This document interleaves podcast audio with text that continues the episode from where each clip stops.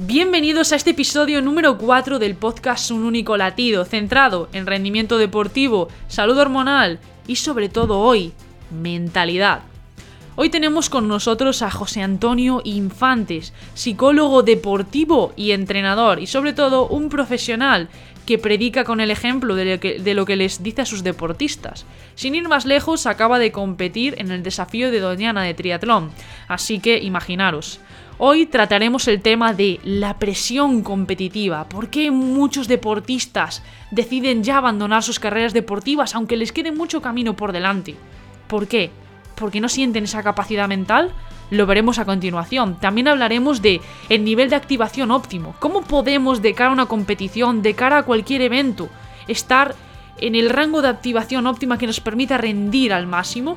También hablaremos de diferentes temas eh, respecto a, por ejemplo, a la gestión de la ansiedad eh, en diferentes ámbitos. Así que por favor, quédate y si te gusta, compártelo. Un, dos, tres, vamos allá. Bienvenido, Infantes, ¿qué tal te encuentras? Pues encantado de estar aquí. Ya hablábamos fuera de micro que, que, oye, me hace mucha ilusión estar aquí porque para que la gente se ponga un poco en contexto, fui yo quien te invité una vez a una de mis entrevistas para el podcast de AudioFit vi todo el potencial que tenías y que podías aportar. Me daba rabia que solo lo pudieras compartir con un núcleo pequeño de personas allí donde trabajabas en ese momento y que te estés iniciando en esto de entregar lo que sepas o lo que quieras al mundo. La verdad que me hace especial ilusión y cuando me hablaste digo, pues claro que acepto la, invitación a tu podcast. Aquí encantado de estar con ustedes. Es que tenías que ser eh, tú sí o sí por tus dos vertientes, eh, vertiente de entrenador y vertiente de psicólogo deportivo. Y de eso vamos a hablar hoy, sobre todo. Vamos a hablar sobre psicología deportiva, que es una parte bastante olvidada del rendimiento deportivo. Y en ese sentido, hace unos días salió una noticia, eh, concretamente de Neymar, eh, qué raro, ¿no? Que esté otra vez en el punto de mira. Y él señalaba que eh, probablemente que en el Mundial de Qatar, el 2022, deje de, de, competir al menos para la selección brasileña porque no, no, tenía esas capacidades mentales necesarias para ser futbolista, ¿no? Entonces la gente toda se le echó encima, por favor, si es tu trabajo, no sé qué, y, y, no se respeta a los deportistas de alto rendimiento en el sentido de la carga mental, ¿no? ¿Por qué crees que no se trabaja tanto el concepto de carga mental y sí física y, y de otros aspectos? Y aquí me voy a tomar el privilegio antes de dar la respuesta o, o el placer de decirte o de preguntarte a ti, eh, ¿cómo has visto el panorama, el panorama, actual en el fútbol? O sea, tú que vienes de ese ambiente, eh, ¿puedes confirmar que se le da poca relevancia? ¿Es cierto o no? Sí, eh, totalmente cierto.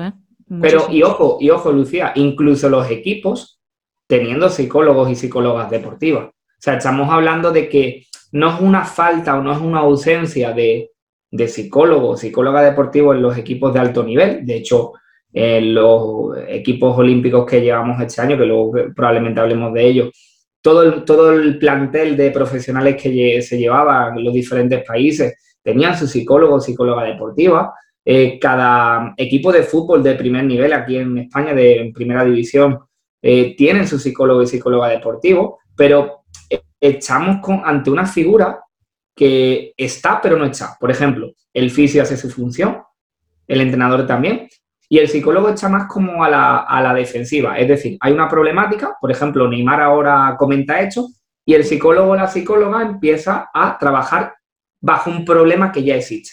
Pero no existe, y aquí me encantaría saber tu, tu opinión y tu experiencia de campo, eh, que no se cuantifica nada a nivel mental. Es decir, toda la programación física, incluso nutricional, eh, nutricionalmente con sus macros, cuánto tiene que comer, cómo tiene que comer para recuperarse post partido, cómo tiene que comer antes del partido y durante.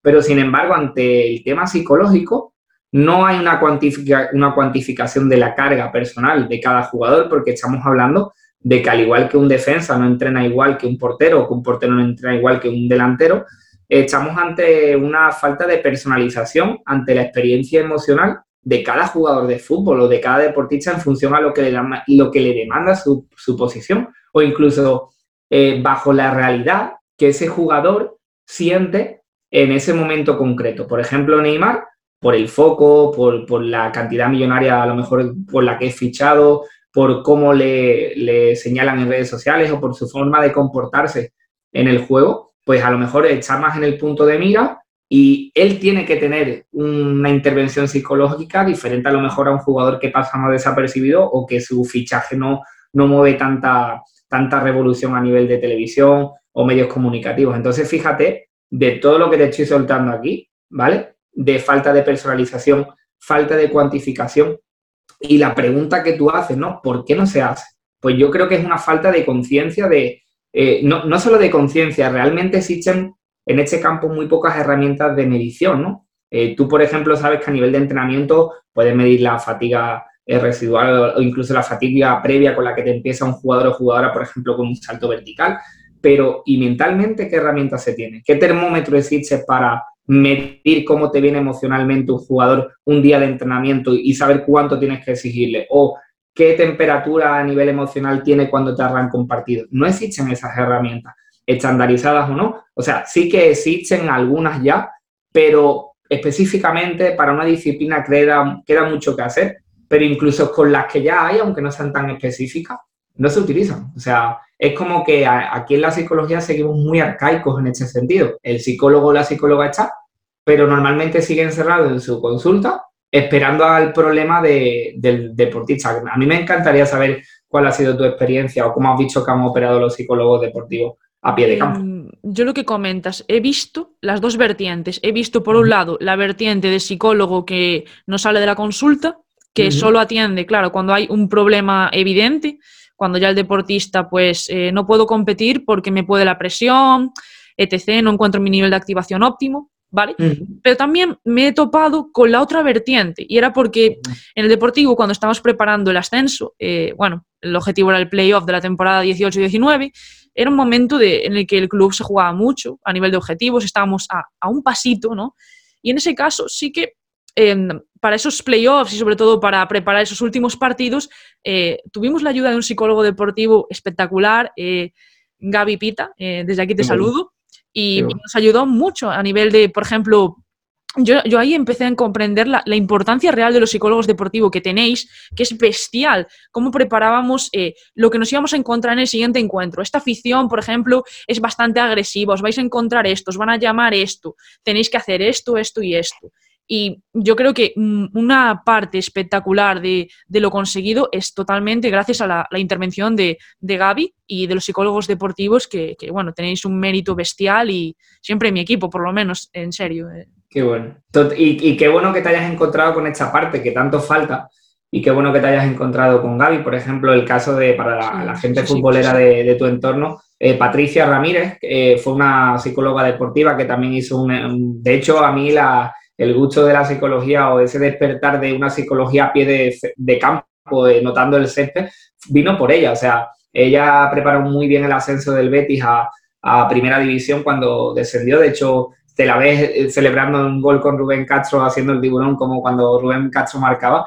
Y, fue la, la, chica que, bueno, la psicóloga en este caso que a mí me despertó esa psicología de a pie de campo, de viviendo las emociones con el jugador. Oye, igual que el fisio, el médico y el entrenador y el técnico, o sea, el técnico eh, también tiene que estar en el campo, ¿por qué no el psicólogo? Viendo, analizando, ¿por qué se estudia con un dron el momento de dónde pasa, cuántos kilómetros recorre cada jugador y por qué un psicólogo no tiene una hoja de registro o algún método de cuantificación de las emociones que tú vives o cómo te comportas cuando vas a lanzar un penalti en un momento tan decisivo del partido y, analiza esos, esos hechos no verbales y emocionales. ¿Por qué no se hace eso con, con tanta asiduidad? Cada vez hay más tecnología en el tema del entrenamiento, pero como te decía, para mí sigue muy arcaico lo psicológico, porque aunque no, y, ojo, me incluyo, o sea, a mí me encantaría tener muchas más herramientas tecnológicas para poder estar a la altura de lo que a veces están los entrenadores, y yo creo que por eso también hay veces que, que nos sentimos un pasito atrás. Creo que queda mucho por hacer, pero creo que el cambio tiene que llegar por, por gente como tú que apuesta por la psicología en el, en el entrenamiento y, eh, por supuesto, también los equipos de fútbol en este, caso. Y yo creo que, que, es un cambio que hay que ir instaurando poco a poco, pero me alegra que hayas vivido lo que es el trabajo psicológico a pie de campo y cómo, cómo luego a veces funciona, también lo peculiar, ¿no? Es, te funciona algo, lo aplicas en el momento este que has comentado, pero cuando se consigue es como, bueno, ya no es importante porque ya lo que viene a lo mejor ya está conseguido, pero es como el entrenamiento, oye, si hay una metodología que te está funcionando, síguela, independientemente de la que no haya una aspiración mayor. No sé si me explico. Exacto, y, aún en el mundo del rendimiento deportivo aún siguen existiendo eh, clichés y, todo referido a eh, ir al psicólogo. Uy, eh, ¿qué van a opinar de mí mis otros compañeros si voy al psicólogo? Igual piensan que, que me pasa algo, tal, y, para nada, nada más lejos. Exactamente. hasta que no se normalice la figura como alguien que está en el campo, haya o no haya problemas, no va a quitarse ese estigma al pues, al final ocurre, ¿no? Hay un problema de Simon Bale, hay un problema de Neymar, eh, entonces ante el problema se deriva el psicólogo. Es como si solo el preparador físico eh, estuviera allí pasivamente esperando a que alguien se lesionara. No, no, el preparador físico está programando, llevando los entrenamientos cada día, mejorando el rendimiento. Es, esa es la prioridad, mejorar y prevenir. Y luego, si ocurre algo, una lesión, pasará al fisioterapeuta y luego pasará al readaptador incluso el preparador está también ahí, pero no es una figura pasiva que espera la lesión, sino que está todos los días entrenando y programando para que el equipo rinda o, se prevenga la lesión. Exacto, y a mí muchas veces me pasaba como preparadora física, que quizás estás más cerca, más cerca de, los jugadores en este caso, em, mm. que a veces te contaban, ¿no? Eh, hay, un, hay una final importante, y realmente cómo tengo que pensar de cara a la final, tengo que pensar, tener expectativas altas de ganarla, tener expectativas de eh, bueno, podemos ganarla, pero con cuidado. Eh, yo no sabía eh, realmente cómo poder ayudarlas de, una mejor manera. Entonces, el papel de psicólogo me parece clave. Y, en ese sentido, muchas veces me comentaban que creo que tiene que ver con el nivel de activación. Por ejemplo, eso de salir a una final, ¿no?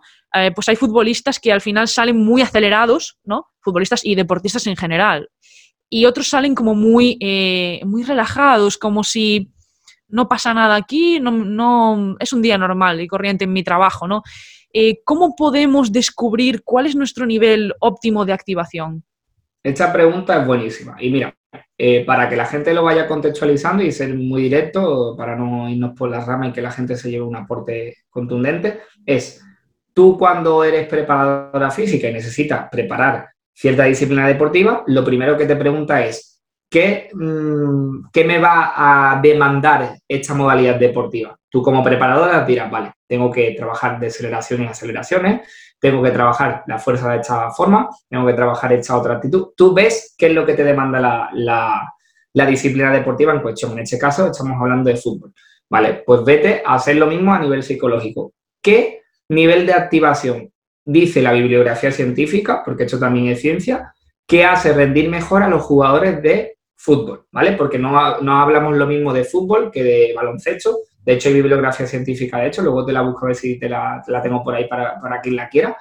Y ves que en fútbol, e incluso también en baloncesto, pero sobre todo en fútbol, se funciona muy bien con niveles de activaciones medios altos, ¿vale?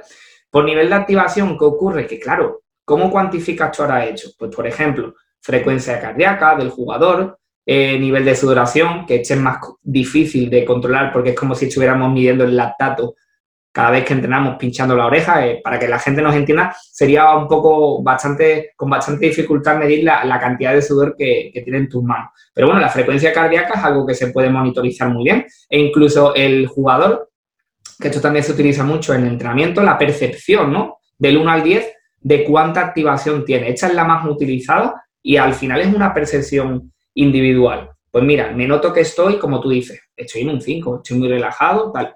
Tengo que intentar modular mi nivel de activación, voy a intentar que esté en un notable. ¿Cómo? Ahora si quieres luego hablamos de cómo modularlo, pero básicamente lo primero que tendría que hacer un psicólogo es analizar la disciplina deportiva. En cuestión hemos puesto ahora el ejemplo del fútbol. Una vez que tiene esa referencia de cómo hay, de qué nivel de activación en una escala del 0 al 10 tienes que buscar, dar, eh, educar, porque eso es como el entrenamiento, al deportista que empieza a sentir esos síntomas que te hacen saber más o menos en qué punto de la escala está. Y obviamente esto es una historia de aprendizaje, exponerse a partidos, exponerse a situaciones.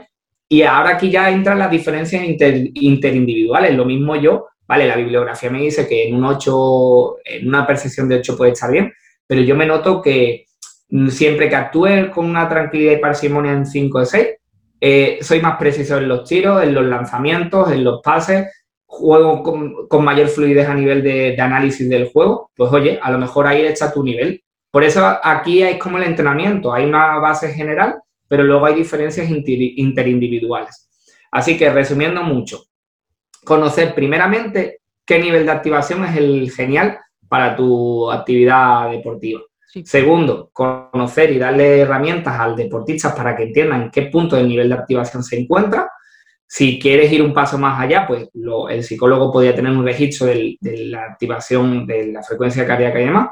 Y ya ir modulando, ir viendo en qué rango de esa escala el deportista encuentra mejor rendimiento. Así que ahí tenés para ver cómo es un genérico y luego un individual.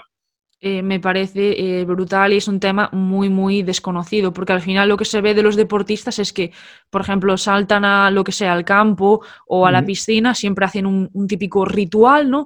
Pero a veces ese ritual eh, supongo que será, bueno, al final los rituales están muy establecidos pero a veces, eh, claro, es por ejemplo un luchador de MMA, ¿no? Eh, si tiene una pelea que, su oponente le va a demandar estar muy activo y siempre hace el mismo ritual, quizás para todas las peleas, igual podemos, no sé, estar entrando en no un error, pero que salga infraactivado, por así decirlo. Vamos a llamarlo error, porque mira, te voy a poner un ejemplo que creo que a la gente le puede ayudar mucho.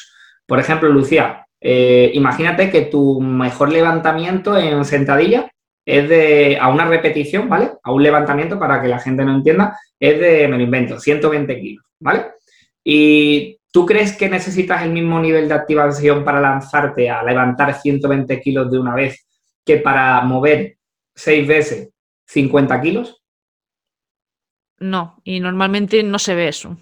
Exactamente, pues entonces la gente en el deporte eh, ritualiza de la misma forma tanto un levantamiento máximo como un levantamiento de, calentamiento. Por ejemplo, lo que tú has dicho, ¿no? Ritualizan de la misma forma una final de la Champions que un partido amistoso, ¿vale? Eso sería un error porque estamos hablando entre dos contextos psicológicos muy diferentes. Es como si, eh, para la gente que le guste el atletismo, vais a ver cómo en los 100 metros lisos el ritual de levantar al público, golpes, eh, esa, esa atmósfera que generan para buscar ese nivel de activación alto, porque ahí el nivel de activación sobresaliente, eh, de mucha activación, va muy bien para aplicar mucha fuerza al tartán. Sin embargo, maratoniano lo vais a ver más quietos, más controlados, más serenos, porque un alto nivel de activación en los primeros compases de carrera podrían arruinarle el maratón. Entonces, me alegra que haya recuperado este ejemplo porque es un error tratar con los mismos rituales y de la misma forma diferentes contextos psicológicos. Pues eso eh, normalmente, ya te digo, eh, es un copia y pega de los rituales y, me ha encantado lo que acabas de decir y hasta me lo voy a apuntar yo totalmente. Y en ese sentido, lo que más aprecio de ti, eh, como ya te dije al principio, es que eres entrenador y psicólogo, pero que todo lo que haces lo aplicas contigo mismo. Y hace muy poquito tuviste el, el, desafío de Doñana, ¿no? bueno, que tú nos contarás más ahora, y tuviste que aplicar todos esos conceptos respecto a la carga mental que supone un desafío eh, tan duro eh, como ese y en otros en los que has estado. ¿Cómo has controlado la carga mental del entrenamiento? Porque la física, el control de la carga, pues bueno, pues RPE, escalas subjetivas o frecuencia cardíaca, lo que sea, pero la carga mental, ¿cómo la has ido regulando? Pues me encanta esta pregunta. Bueno, para que la gente se ponga un poco en contexto, el desafío de mañana es un triatlón. Yo practico triatlón que consta de 80 kilómetros en bicicleta, en ciclismo, se podía ir en grupo, eh, no había que ir individualmente, cruzar la desembocadura del Guadalquivir, eran 1,4 kilómetros en el río que desemboca en Sanlúcar de Barrameda, eh, y acabamos corriendo 20 kilómetros, casi una media maratón, por las arenas de Doñana, o sea, la carrera de por la playa. Eh, para que os hagáis una idea, eh, básicamente yo tenía muy en cuenta que mm, la carrera iba a estar en la, arena, es decir, la carrera, en la competición se iba a decidir, y porque es así como lo dice la historia deportiva de esta prueba, se iba a decidir por cómo se iba a correr. Eh, las arenas de Doñanas son espectaculares porque hay dunas, luego tú corres en, una línea recta, es decir, vas 10 kilómetros hacia adelante sin ver eh, más horizonte que playa, arena y agua, para luego volver por donde mismo. Entonces, Eh, aquí ya entramos en lo mismo que os, he dicho en, eh, empezando hecho. Para hacer una recopilación de todo lo que os he dicho, creo que vamos a, vamos a atacarlo de esa forma. Lo primero que yo hice aquí es, vale, eh, ¿qué me va a demandar psicológicamente esta prueba? ¿no? Lo que os he dicho, ¿qué me va a demandar psicológicamente esta disciplina? Ok, pues lo primero que me va a demandar es gestionar largas rectas, teniendo que controlar un ritmo, teniendo que controlar gente que me viene queriéndome cazar o yo queriendo cazar a gente, intentando mantenerme muy cuerdo en los primeros kilómetros y que ese nivel de activación no me pase factura, en ponerme a unos ritmos que luego no voy a poder sostener y no dejarme llevar por las emociones que me puede eh, provocar una persona que me pasa muy rápida, pues ya otros años me ha pasado, y una vez que pongo esas necesidades sobre la mesa, digo, vale, ¿en qué tengo que mejorar yo mucho más en este sentido? Y empecé a conocer, como tú comentabas, qué nivel de activación o, qué forma de operar era la, que mejor me funcionaba. Aquí entramos en un aspecto bastante complicado y que a veces en el fútbol no, no, se puede entrenar, que es, vale, tienes que preparar una final de la Champions, pero ¿cómo creas tú ese ambiente en entrenamiento? Porque para mí de los problemas que existen en todos los deportes es que competimos en un ambiente social o una, una atmósfera psicológica muy diferente el día de la final o el día de la competición en cuestión que en entrenamiento. Gradas vacías, tu entrenador, el nivel de activación en entrenamiento es aquí y sin embargo en competición es aquí. Entonces ocurre como en los exámenes, entrenamos, a, o sea, estudiamos a gusto en el escritorio de nuestra casa, pero cuando llega el examen, los nervios a veces nos dejan la mente en blanco y es precisamente porque la atmósfera psicológica es muy diferente y esa recuperación de la información no se produce. ¿Qué he hecho yo en el desafío de mañana? entre muchísimas cosas que si quiere volvemos un día aquí y nos ponemos a perfilar muy bien.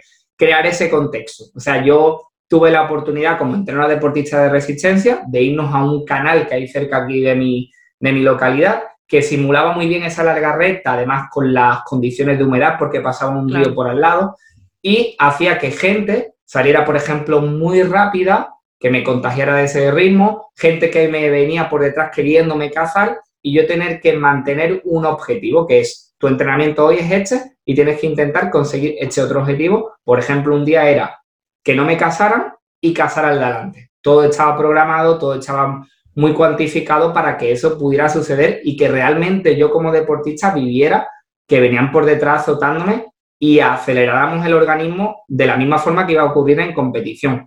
Además, viento todo. O sea, lo que intentamos a nivel psicológico es crear la misma atmósfera. Es como si tú, en fútbol, hecho una vez lo intenté, pero sé que es muy complicado, eh, crear esos mismos ambientes. Es como si tú como preparadora física dices, oye, vamos a invitar a muchos familiares, vamos a crear un partido de mucha tensión y vamos a intentar crear este contexto para que cuando lleguen al partido oficial no noten mucho la diferencia entre entrenamiento y competición. Y si tengo que resaltar algo de toda la preparación del desafío de mañana a nivel psicológico es contextualizar, o sea, que no hubiera diferencias entre lo que yo entrenaba y lo que yo iba a sentir en competición. De hecho, había otros participantes eh, que entrenaban conmigo y me dicen, Infantes, que vengo a entrenar en estos días, solo en estos días, con ansiedad. Y digo, pues objetivo conseguido, porque exponte a ella y gestionala. Esto es como el entrenamiento, hay días que son muy intensos y otros días más livianos. Pues hay que jugar también con la carga psicológica, días que sean de carga X y otros días tras ese estrés que haya una recuperación y ya nos íbamos a contextos más livianos, no venían a atacarnos por detrás ni a atacar por delante y íbamos a un contexto que nos eh, hacía disfrutar de la carrera. Y si tengo que resaltar algo de, de la preparación es esa, simular todo lo que pudiera lo que iba a ocurrir en carrera. Eh, bestial y, lo que comentas, al final eh, nos preparamos para rendir los entrenamientos, pero el objetivo de nuestro deporte no es rendir los entrenamientos, es buscar la clave para rendir en competición, que tratar de traspasar esa pared que existe, ¿no? No es lo mismo chutar el penalti eh, al final del entrenamiento con una persona en la grada que te está mirando y probablemente sea tu madre que mm, chutar el penalti decisivo en la final de la Champions contra el Bayern de Múnich eh, o como tú comentas, eh, que te estén, en este caso en triatlón, que sientas que alguien está detrás, que se acerca, que se acerca, y no haber... exacto, que, escuchas. Y tú dices, bueno, tengo que controlarme, mi objetivo es este, no me tengo que sobrepasar, tal. Que lo que tú comentas, al final todo esto eh, se lleva muy bien estudiado y preparado, y aunque la gente no lo vea, hay mucha preparación detrás. Y bueno, bestial lo que acabas de contar, sobre todo del entorno. El entorno es la clave y nuestro contexto. Y en este sentido te iba a preguntar em, si entre hombres y mujeres, en este caso como somos diferentes a nivel eh, fisiológico y muchas veces han señalado los estudios que a nivel de forma de pensar y encarar distintas situaciones deportivas, em, gestionamos igual hombres y mujeres la, todo el tema psicológico, por ejemplo, la ansiedad, eh, la presión, eh, el estrés o, o como Mira, aquí es interesante la pregunta porque como tú bien dices, eh, hay diferencias interindividuales, pero como hemos comentado ciertos ejemplos de, Neymar, fuera de cámaras incluso de Simon Biles, o sea, yo creo que es interesante para mi punto de vista como psicólogo, porque soy muy, muy contextual, ¿no? muy de tener en cuenta lo que el contexto genera. Yo soy más de atender, más que las diferencias entre géneros, porque, por ejemplo, eh, fijaos cómo un hombre, como es Neymar, puede estar viviendo una situación muy diferente a, un mismo hombre que está en ese mismo equipo, otro jugador, bajo la misma situación. Entonces, ¿por qué eh, dos jugadores del mismo género, en este caso hombres, incluso ante una misma situación puede estar viviendo atmósferas psicológicas diferentes? ¿Por qué tú y yo, si perdemos, imaginaos eh, que mi hermano y yo perdemos a un familiar querido y somos eh, hombres y el mismo familiar. porque él puede vivirlo de una forma y yo de otra? O sea, creo que aquí es más interesante, en el caso del deporte sobre todo, eh, valorar el contexto que rodea a ese deportista. Otra vez volvemos a lo mismo. Y cuando hablo de contexto aquí, no hablo solo del contexto físico, el que rodea en el campo al deportista, eh, técnicos deportivos, prensa, no, hablo también de la parte mediática, es decir, hablo de las redes sociales, comentarios que él pueda leer, cosas que él pueda escuchar. Para mí lo que marca la diferencia, y en, los Juegos Olímpicos también lo hemos visto con Simon Biles, eh, pero en el caso de Neymar es cómo un jugador, por la carga mediática, aquí, eh, una carga alta por los medios de comunicación, el fichaje, o sea, por cuánto ha sido comprado ese jugador, genera una atmósfera y una presión que haga que esa vivencia psicológica sea muy diferente a alguien, por ejemplo, con un fichaje que no ha sido tan mediático y con un jugador que, bueno, que pasa un poco más desapercibido, que incluso pasan por la, pasan por la calle y casi que no conoces. ella yo creo aquí en, psicología, más que diferencias entre géneros, que existen, por supuesto, soy de atender eh, diferencias contextuales en la, en la respuesta.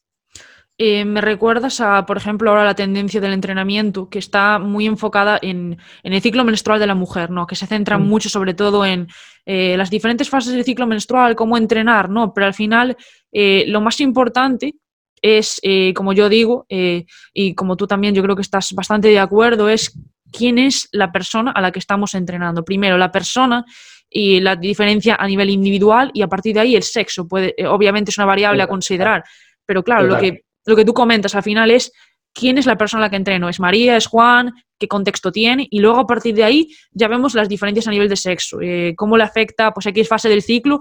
Por ejemplo, a nivel psicológico, que muchas chicas eh, supongo que, habrás eh, llevado. yo, por ejemplo, me hundo con la preregla. Yo no soy la misma compitiendo en una fase que en otra.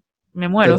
Y, estamos de acuerdo ahí los dos, que de hecho la entrevista que hicimos y donde nos conocimos era de este aspecto y coincidíamos en muchos aspectos porque al final, obviamente, con un tema como es el menstrual, creo que hay un componente hormonal que hay que atender y que eso diferencia mm, de la mujer al hombre. Aquí no hay, no hay debate ninguno. Pero claro, luego incluso tú y yo estamos de acuerdo en que una misma mujer es un universo diferente en cada regla. O sea, fíjate que estamos hablando de vivencias diferentes en cada menstruación.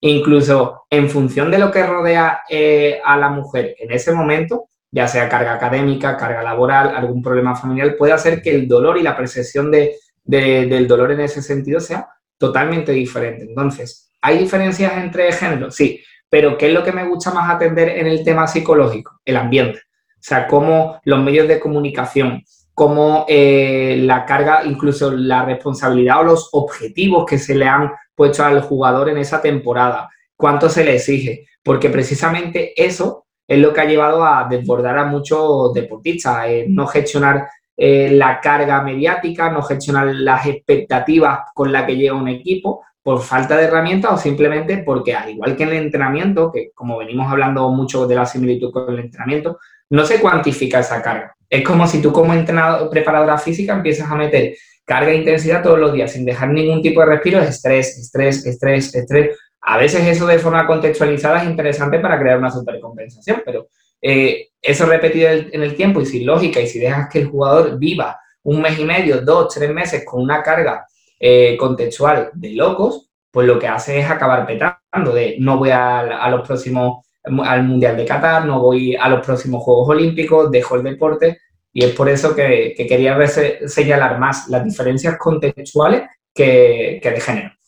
Exacto, y cada vez eh, se tiende más a meter más competiciones en un volumen de, tiempo muy pequeño, es decir, el año tiene los mismos días, uno más, uno menos, lo que tú quieras ponerle, pero el año competitivo es así. Y muchas veces se intenta meter, eh, ya sea partidos, ya sea competiciones de, lo que sea, eh, a presión y lo que tú comentas, no hay tiempo para recuperación, ni a nivel física ni a nivel mental. Y eso es de lo que se está quejando eh, mayoritariamente ahora mismo los deportistas. Oye, mira, que no me dejas tiempo a recuperarme psicológicamente de la competición anterior. Eso es una locura, absolutamente. Y yo creo que con los preparadores también, ahora con todo hecho de lo, del tema incluso de mediático, ¿no? De cómo las televisiones quieren cierto eh, volumen de partido, eh, como cuando un equipo te entra en tres, cuatro competiciones que lleva paralelamente, eso para un preparador como tú, para una preparadora que ha tenido que gestionar pues la programación, creo que yo como entrenador lo vivo, es una locura, simplemente con que el atleta me compita tres, cuatro fines de semana de seguir, seguido. Si eso en el fútbol ocurre por naturaleza y ahora encima en tres semanas tienes un partido aplazado de un día, más una competición como puede ser Champions, Copa de Rey o Liga, tiene que ser una auténtica locura. Entonces, claro, eh, si nos atiende, fíjate qué interesante hecho, a las rotaciones, no solo rotar por tema físico, sino también rotar por tema psicológico. Y aquí hay muchos entrenadores. Eh, Emery me gustaba mucho cómo actuaba con ciertos jugadores porque eh, era el típico entrenador, en hablo de su etapa en el Sevilla, su andadura en el Sevilla, como le daba incluso la oportunidad a un jugador que estaba sentado en el banquillo hace tres, cuatro semanas de partido y le daba la oportunidad contra, por ejemplo, partidos claves como el Real Madrid-Barcelona y el jugador era como, joder, si llevo sentado cuatro semanas y sin meter en minutos, ¿cómo confías ahora a mí? Y era un tío que me encantaba porque jugaba mucho con la psicología de las rotaciones, no solo a nivel de programación, por lo que le decía el preparador físico, sino por la actitud que podía despertar esas rotaciones en los deportistas, para que veáis hasta qué punto se puede jugar con eso. Eh, tener enchufados a, todos al final. Eh. Eso. Y, en ese sentido, em, ¿qué estrategias eh, tú como psicólogo deportivo eh, podríamos aplicar, esto, esta pregunta es un poquito generalista, ¿no? Eh, por ejemplo, para tratar de controlar eh, la ansiedad a nivel precompetitivo dentro de la competición, cuando estamos compitiendo en ese momento, y post-competición, porque esa parte tampoco se atiende mucho. Es como se compite, todo el mundo se lava las manos y el resultado que, sea, ¿no? Pero ¿cómo ¿qué estrategias podríamos aplicar o alguna metodología de trabajo?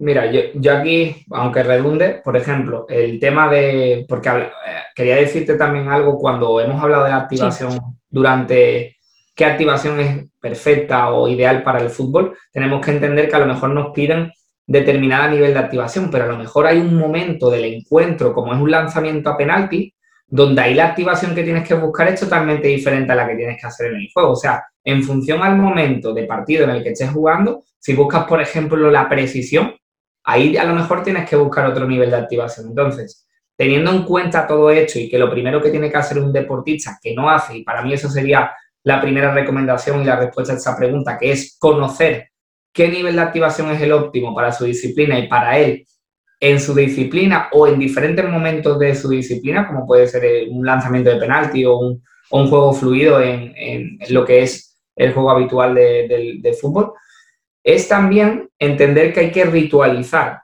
eh, ciertos momentos antes. Y vamos a ver cómo, por ejemplo, siguiendo con el ejemplo del fútbol, que creo que es bastante visible, cómo hay jugadores que te entran con la pierna derecha y tocan el césped, cómo se presionan, pero son aspectos que son más, eh, por así decirlo, eh, manías, por llamarlo de una forma para que lo entiendan, que realmente aspectos de control del nivel de activación. Por ejemplo, si os fijáis, en el fútbol sale muy natural ritualizar los lanzamientos de falta de penalti. Por ejemplo, vais a ver, ya tenéis en mente, cómo un jugador tiene un sello personal antes de lanzar a penalti. ¿vale? Probablemente ya estéis imaginando algunos. ¿A quién te estás imaginando, Lucía? Yo me estaba imaginando a Cristiano. Yo también, ¿vale? esos, esos pasos atrás, esa respiración profunda, sí, aunque, aunque lo veamos muy desde, desde televisión como arrogante a veces, quizás como ¿qué está haciendo este? Es eh, Cristiano está lanzando ya el penalti ahí sin llegar a golpear el balón. Es decir, tiene ritualizado eso, ese momento para que no haya un momento de duda. Es decir, él sabe que tras los tres pasos atrás, abrir y respirar eh, profundo, llega el lanzamiento del penalti. Entonces, ritualizar con acciones y además numéricas, porque hay gente que, opositores que preparan, no, yo para lanzarme la dominada cuando me tenga el examen voy a eh, respirar, eh, frotar las manos y lanzarme. No, hay que cuantificar. Si te fijas, Cristiano no da cuatro ni cinco, da un número concreto. Todos los tienen numéricamente marcados para que el paso de la acción sea ese y para que tú ahí en ese momento donde hay mucha carga contextual, por ejemplo, pueden estar sirvándote. ahí la afición contraria siempre pita, juega con, con intentar elevar el fallo. Y, de hecho en el confinamiento se veía como eh, acústicamente la gente jugaba con eso eh, en el confinamiento cuando no había espectadores, porque afecta al jugador directamente. Entonces él dice, vale, me tengo que centrar en el presente, un, dos, tres, respiración profunda y me lanzo. Eso le ayuda a reducir el nivel de activación quizás de la grada y eso mejora la precisión, y te está, nos está enseñando algo que no estábamos percibiendo, que es ritualiza cada momento de forma numérica y concreta para que tu atención vaya a eso que tienes que hacer y no a los pitidos, a la presión del partido. Entonces, ritualizar los momentos previos de salir al campo, ritualizar los lanzamientos de penalti y de falta, o ritualizar cualquier momento de cualquier disciplina que sea decisivo, es la primera herramienta que, que recomiendo junto a la visualización, ¿vale? Porque como no podemos crear estos contextos en entrenamiento, que tú, Lucía, cuando alguien, eh, o como entrenadora, o alguien diga, vale, antes de lanzar el penalti vas a cerrar los ojos y con un entrenamiento de visualización, crees ese, ese ambiente en, en la mente del deportista antes de lanzar el balón, ¿vale? Por ejemplo, si le pusiéramos una banda de frecuencia cardíaca midiéramos la, frecuencia cardíaca antes de, hacer esta práctica y luego de hacer esta práctica, si está bien entrenada, vas a ver cómo la frecuencia cardíaca, si hay una buena visualización, se eleva. Pues ahí, ritual y lanzamiento. De esa forma ya estás exponiendo a un contexto imaginario que no diferenciamos a veces si es real o no y estás generando una activación previa para lanzar, que es lo más típico que va a suceder en competición. Y posteriormente, como me ha encantado que atiendas también ese momento a una competición importante, pues lo que tú has dicho, no lavarte las manos. O sea, es el momento de ver y recopilar, por ejemplo, ¿te ha funcionado bien el ritual? Sí, no. ¿Con qué nivel de activación te has notado más cómodo lanzando a penalti o falta si es que ha lanzado algo? ¿Qué ha ocurrido ahí? Analizar, al igual que se analizan los aspectos tácticos y, y cuantitativos del entrenamiento posteriormente a la sesión, que eso no se hace a nivel psicológico. Eh, lo que comentas y me ha parecido brutal sobre todo la diferenciación que has hecho entre lo que es ritual y lo que es una manía, porque muchas veces hay, em, por ejemplo, mira, es que el, fútbol es brutal para este tipo de ejemplos, eh, futbolistas que, por ejemplo, si no salen con la pierna derecha y van con la izquierda, eh, ya es como que se desconectan. Eso Exacto, eso es una manía, por ejemplo. Pero lo que tú comentas, por eh, tener eh, antes de un penalti toda esa serie de ritual, eh, me refiero a eso, ayuda bastante al deportista. Si no lo hace, no significa que no vaya a tirar bien ese penalti, pero sí que mm, le ayuda a controlar el nivel de, de activación, ¿no? Y me gustaría ya preguntarte em, un mantra personal tuyo que, por ejemplo, te ayude a la hora de, de ejercer profesionalmente. Por ejemplo, yo, mi mantra personal es constancia sobre perfección. Trato de aplicármelo, me cuesta, pero bueno, poco a poco. El tuyo, algo que te ayude, ya sea a competir, ya sea, por ejemplo, a la hora de llevar a, tus deportistas, algo que te ayude en tu vida, ¿cuál puede ser? Una frase.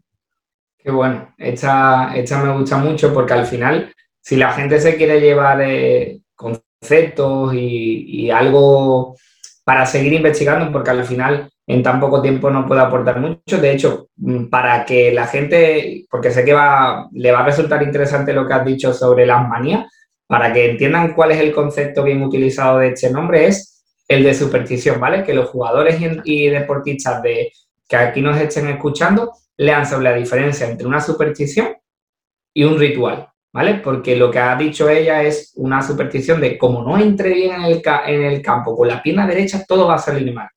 O sea, ¿es malo entrar al campo con la pierna derecha si te apetece? No hay ningún problema. El problema es pensar que si no se hace eso, tu rendimiento va a depender de esa acción. Por ejemplo, Patricia Ramírez lo decía, dice, no pasa nada en que te lleves el boli de la suerte.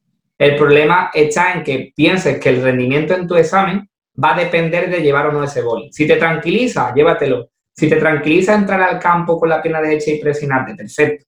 Pero entiendes que tu rendimiento no va a depender de ello. Eso lo quería aclarar y, quería dejar la diferencia entre ritual y superstición para que quieras seguir investigando después de la escucha de este podcast. Y volviendo a tu pregunta ahora sí, a mí mantras tengo mucho y me gusta llamarlo, para que la gente también se lleve un concepto, diálogo interno, autodiálogo. En mi deporte eh, siempre se dice que en el deporte de fondo es de, lo, de las disciplinas deportivas donde más te hablas a ti mismo, ¿no? Largas horas corriendo, largas horas en bici, largas horas nadando. Entonces soy mucho de hablarme a mí mismo. Eh, como un mantra de, de que me ayuda a gestionar, por ejemplo, los entrenamientos, soy mucho de palabras cortas, ¿no? De hecho, he hecho un merchandising último donde tengo todas las palabras que a mí me ayudan, ¿vale? Eh, gas, empuja, tira, sea, y creo que a ti como, como deportista de fuerza, o sea, que te gusta entrenar con cargas, eh, está muy evidencia de nivel científico que, por ejemplo, sentir cómo cuando eh, haces unas sentadillas empujas el pie con tu suelo como si quisieras reventar el mundo, eh, te ayuda a aplicar más fuerza. Entonces, mis mantras son siempre relacionados con el gesto técnico o, algo que tengo que realizar. No tengo un mantra como eh, que a nivel profesional diga, eh, puedo porque pienso que puedo, ¿no? Como tiene Carolina Marín. Carolina Marín tiene uno que es, además lo tiene hasta puesto en la red de entrenamiento donde entrena en el CAR de Madrid. Puedo porque pienso que puedo y ese mantra lo lleva por bandera. Yo soy mucho de hablarme y de decir, venga, eh, estoy corriendo, ¿qué tengo que sentir? Que aplico fuerza contra el suelo y pienso que el suelo es un tapiz rodante, pues me digo empujo, braceo. Siempre le doy mucha importancia a esos mantras, ese diálogo interno y, es lo que me ayuda a rendir, sinceramente. Así que animo a mucha gente a buscar información sobre diálogo interno, discurso interno y los diferentes tipos que hay, porque en función a la situación que andes buscando, pues tendrás que utilizar uno u otro. Exacto, es lo que comentas. Por ejemplo, en un salto, eh, cuando lo vas a realizar, un salto a un cajón, eh, mm, puedes variarlo de muchas maneras. Es muy diferente que tú le digas al deportista eh, lo que tú dices, húndeme el suelo, empuja fuerte contra el suelo, que le digas, salta rápido. Eh, la acción, el efecto de, claro, de, la fuerza puedes estar cambiando a diferentes tipos, ¿no? Buscas una fuerza más rápida, que, a ver, no está bien decirlo así, pero para que todo el mundo se entendamos, buscas una producción de fuerza en menos tiempo, o quizás buscas, independientemente del tiempo, buscas que haya un, output mayor de potencia, es decir, un, un, resultado total de potencia que sea mucho mayor. Es muy diferente un salto a otro y me parece eh, brutal todo lo, que, todo lo que acabas de comentar y esta entrevista es que en serio la, estoy disfrutando y espero que todos los oyentes que, tenemos ¿no? Eh, lo estén haciendo igual porque es que es bestial, en serio. Y me gustaría preguntarte entonces dónde podemos encontrarte, dónde podemos seguirte, porque yo creo que mucha gente eh, va a querer hacerlo, querer interactuar contigo, vamos, 100%.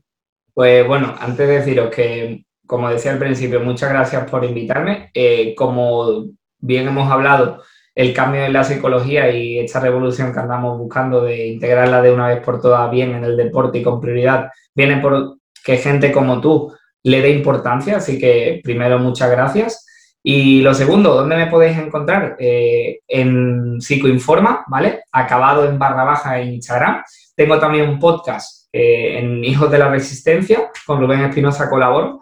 Y siempre digo lo mismo, yo eh, aporto mucho en deporte de resistencia, oposición, pero siempre animo a que la gente venga porque el, hablo, de, hablo de ritual, hablo de autodiálogo y eso es aplicable a cualquier disciplina. Y es como yo digo, eh, pocos deportes hay, por ejemplo en el fútbol, hay que no se corra o que no se entrene con cargas. Prácticamente con cargas ya se entrena en todos los deportes y correr, pues por ejemplo en el fútbol también se, se incluye y se podrán llevar también buenas aportaciones. O que incluso si tienen alguna cuestión que quieran plantearme más de forma específica, tengo mis consultorías donde ahí ya atacamos la disciplina concretamente y le podría echar un cable sin ningún problema. Pues eh, muchísimas gracias por todo, eh, Infantes. Y, y, nada, nos vemos en. Yo creo que próximamente habrá muchos más episodios porque he disfrutado mil y hemos aprendido, bueno, ya te digo, Si a, la, si a, la, gente le ha molado, que nos diga qué temas le ha gustado o en cuál queremos profundizar, porque es que de todos los temas que hemos tocado nos podemos quedar hablando cuatro horas. Así que que pongan un tema en concreto, que nos lo dejen por comentario o te escriban a ti o a mí. Queremos que habláis de ritual más específicamente o más de diálogo interno, que nos habéis dejado con la gana. Y volvemos aquí y una hora hablando de un tema específico. Bueno, pues eh, muchísimas gracias por todo y, y nos vemos pronto.